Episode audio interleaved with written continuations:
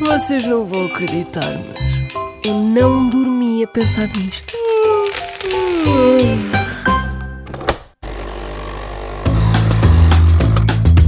Sabe de onde é que vem a expressão entrar com o pé direito?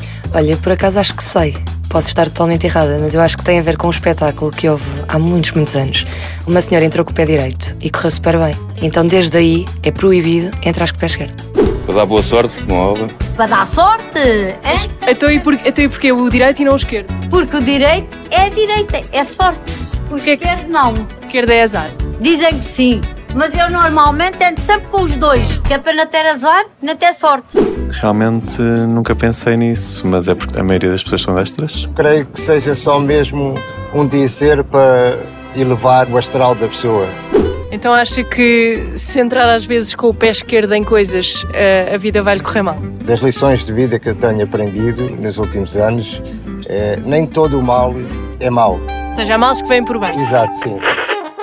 Na Roma Antiga, os romanos, que eram um povo muito supersticioso, tinham horror ao lado esquerdo.